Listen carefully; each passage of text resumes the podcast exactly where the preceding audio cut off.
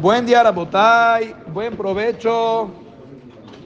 Buena semana. Acaban de decir un pasuk en la tefilá, oritititit, el último casi de los pesukim que dijeron antes del último Kadish, lo dice en Perashat Beshalah. El pasuk que dice, a mitad del pasuk dice, Veshamarta kol hukav, si ustedes cumplen todas las leyes, dice Hashem, kol mahala asher samte bemitzraim lo asim aleja. Todas las enfermedades que ocurrieron en Egipto no las pondré sobre ustedes. Kiani amonai rofeeja, yo soy su doctor. Qué bonito pasuk. Su doctor, si cumplen todos los hukab, las leyes, no habrá ninguna enfermedad, porque yo soy su doctor. Preguntó mi hijo Mordi, hace 120 años, una bonita pregunta. Me preguntó mi hijo, si es que aquí está escrito que Hashem no va a mandar ninguna enfermedad, ninguna enfermedad, entonces ¿por qué termine diciendo el pasuk? Porque yo soy su doctor. ¿Para qué quieres un doctor si no hay enfermedades?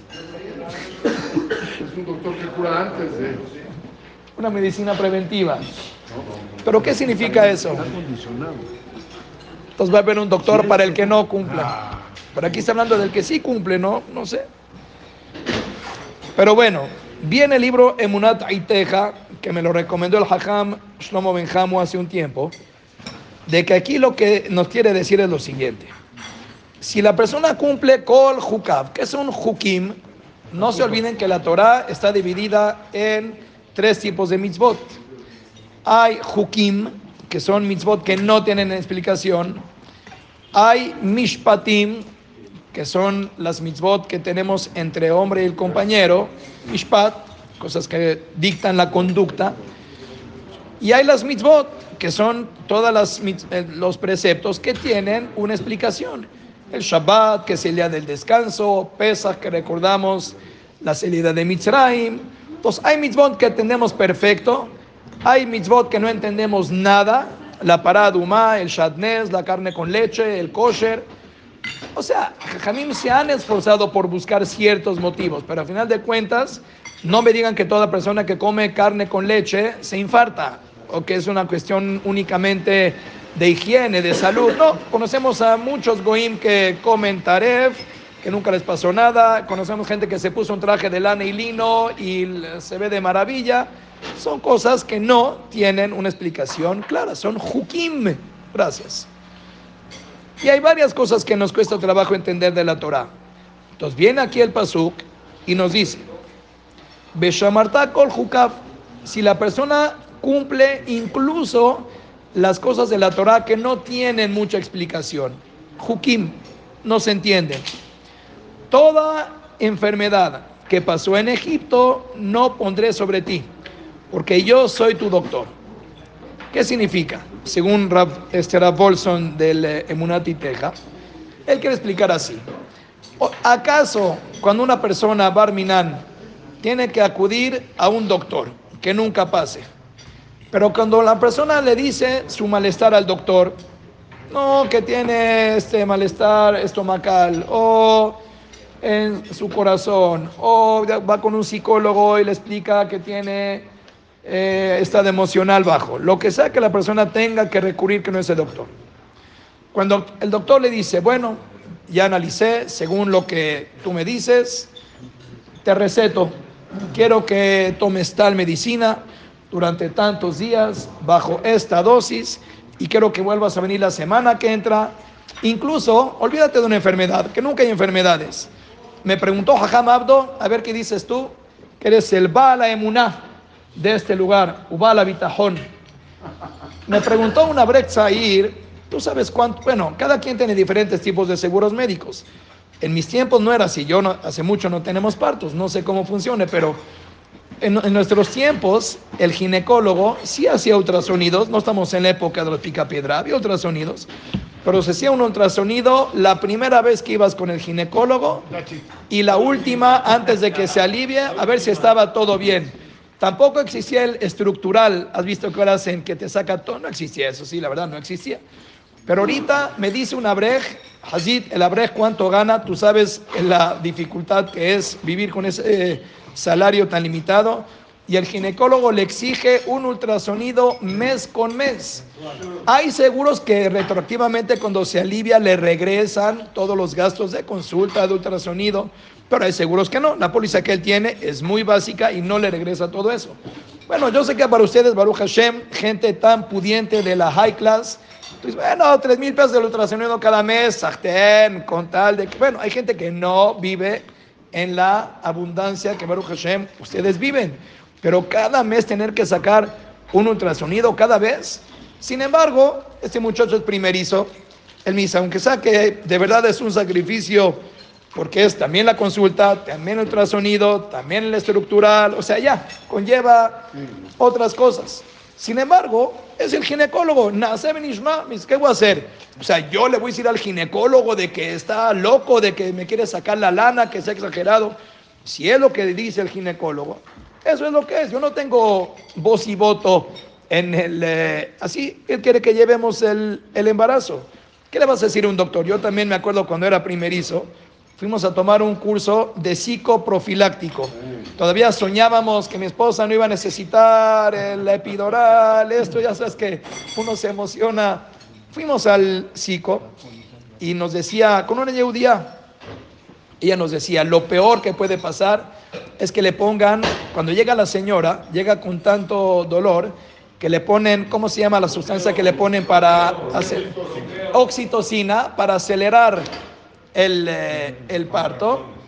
Y eso, de alguna manera, eh, con la oxitocina, dilata. Pero, por otro lado, nosotros éramos fanáticos en ese tiempo que el bebé tiene que, nacer en su momento, natural. en su tiempo, sin ningún tipo de, porque cada, ustedes saben que cada hora tiene un mazal, cada minuto tiene un mazal, cada... Entonces, imagínate, yo llegué con el doctor Katz, alaba Shalom, el ginecólogo de mis primeros hijos, mientras vivía. Doctor Katz tenía 70 años aliviando señoras. Entonces, él se pone su bata, se pone esto, empieza a trabajar. Vengo yo con el doctor Katz, le digo, doctor, ni se, el día del parto, ni se atreva a ponerle oxitocina a mi esposa porque el niño tiene que... ¿Qué me dijo? Escuincle, hazte un lado, déjame trabajar. Tú me vas a decir a mí a qué hora voy a poner la oxitocina. Quitse, yo hablo con tu esposa directo. Me mandó a llamar cuando nació el bebé, me dijo que era ni... No, estuve en el parto, me dejó estar. Pero tú te vas a poner a discutir con el, doctor, sabe lo que hace, y aunque sea que tú entiendes o no entiendas o que eres diferente, nace benishma. ¿Qué le vas a decir al doctor cuando te receta una medicina? Pero por favor explíqueme cómo funciona exactamente, en qué hueso va a tocar para que yo me rehabilite, cómo es el efecto, pero cómo funciona. Roji, eh, ya, yo ya me gradué de esto, esto es lo que te va a hacer bien, lo quieres tomar, adelante. Si no tienes fe en mí, ¿para qué veniste? Entonces nadie va a cuestionar al, doctor para que entender cómo funciona la refuá. La refuá funciona porque él, o sea, Hashem hizo esa naturaleza y no la entendemos y nos sometemos a las instrucciones del doctor. Entonces, de alguna manera, la persona se tiene que someter a algo. Hay situaciones en la vida donde uno tiene que bajar la cabeza y decir, no entiendo nada, pero voy, acepto con o sin ese entendimiento que me encantaría tener. Dice la Torah, hay dos maneras como hacerlo. Si nosotros bajamos la cabeza con Hashem y decimos, Beshamarta kol hukab, la verdad hay cosas que no entiendo, es cierto, hay varias mitzvot que, que me causan a lo mejor inquietud, que no entiendo exactamente por qué, cómo funciona, los tiempos ya cambiaron, por qué no es diferente, por qué dos días de Yom Tov, por qué, por qué, Uf, ya cuánta gente nos dice lo mismo, por qué, yo tampoco no sé, la verdad, honradamente, tampoco no lo sé, no tengo una respuesta convincente para darles. ¿Qué hago? La Torah, por más que hagamos consulta y saquemos mayoría de votos, no va a cambiar. Esa es la verdad. Dos días de Yom Tov van a quedar hasta que venga el Mashiach. Entonces, ¿qué vamos a hacer? ¿Y por qué no se puede bañar normalmente en Yom Tov si hoy en día? Tienes razón, tienes toda la razón. Pero hay cosas que así quedaron, hay alajot que así son. nos sometemos o hacemos una revolución, nos levantamos en armas y decimos, no entiendo, no estamos de acuerdo. ¿Y por eso qué? Si no estás de acuerdo. No, pues no. Lo que no entiendo, la verdad no. Si no, si no me convence, no. Bueno, la verdad que no tenemos un panorama tan amplio. Incluso que tengamos el nivel que tengamos. Hay varias cosas que así es. A mí me pasó cuando hacía ejercicio, no en mi casa, sino en Central Park, me cruzaba aquí enfrente a hacer ejercicio. Cada día me topaba con la misma persona. Cuando ya me estaba cambiando, terminaba, me bañaba, me vestía. Siempre en los eh, casilleros me encontraba a la misma persona. A mí me late que andaba detrás de mí, porque qué raro que en los casilleros llegaba. Y no lo culpo. Ah, era hombre. hombre. Entonces, siempre a la misma hora en los casilleros, el mismo tipo. Dos semanas, tres semanas, lo mismo. Bueno, yo, la verdad, con el miedo de que cualquier cosa nunca le hablé, no dije nada, me iba de volada. Él empezó la plática. Ya nos aguantó. Me dijo, dígame una cosa. ¿Y ustedes por qué?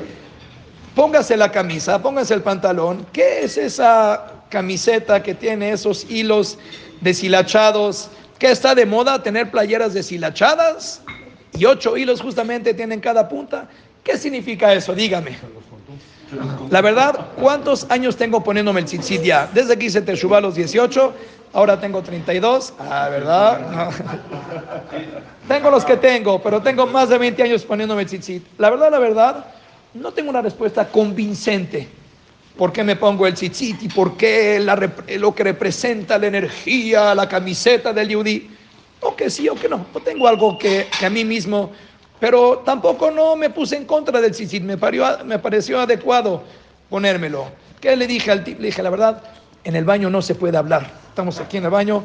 Entonces, siquiera afuera nos vemos y lo hablamos más amplio agarré y se y me fui pelado. No tengo una respuesta para decirle que a un goy lo va a dejar satisfecho porque se usa el tzitzit. No la tengo, no la tengo. Y al otro día llegué 10 minutos más tarde para no encontrármelo. ¿Y no lo Baruch Hashem no. Desde que me dejé la barba ya no le gusto, yo creo, porque ya no me sigue. Pero ¿qué te quiero decir? Está bien, no, tenemos explicación para todo. ¿Y, ¿Y qué?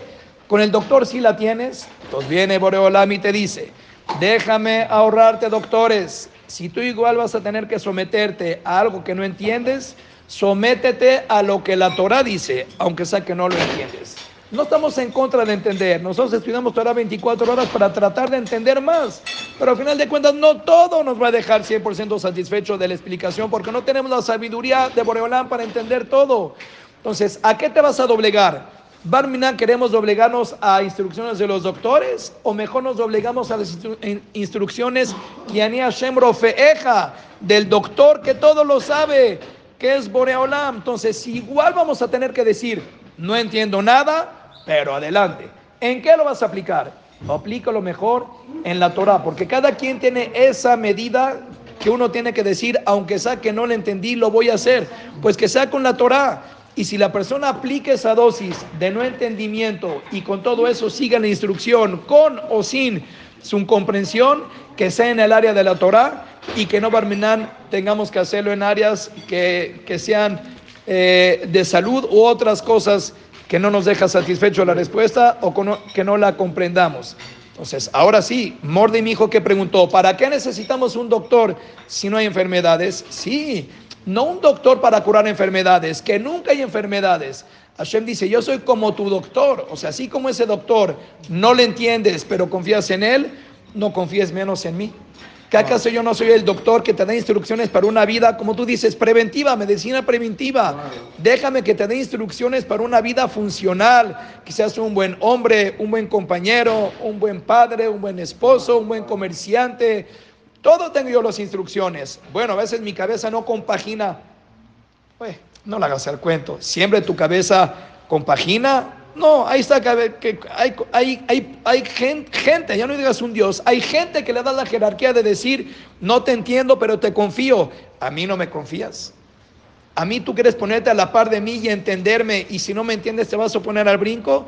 Confía en mí, yo te voy a dar una vida que va a estar llena de salud, llena de plenitud, llena de, de ser una persona funcional. Cree en mis instrucciones y que no te limite tu sabiduría y que eso sea un obstáculo que divida entre nosotros. Ojalá que al único que le tengamos que decir, sí Señor, sea Boreolam, que nunca tengamos que enfrentar a ninguna persona, a nadie, que tengamos que aceptar sus instrucciones diciendo, sí Señor, sí Boreolam, lo que tú digas, y ahora sí, cuando Beshamartakol Hukab, cuando nos, nos sometemos a las leyes sin entendimiento de Hashem, con la Mahalash el Sante Bimitzraim, lo hacen aleja. No hace falta que bajemos la cabeza con nadie más. Si la bajamos con Hashem Baraj, eso es suficiente. Amonai, Rofe, Ejar.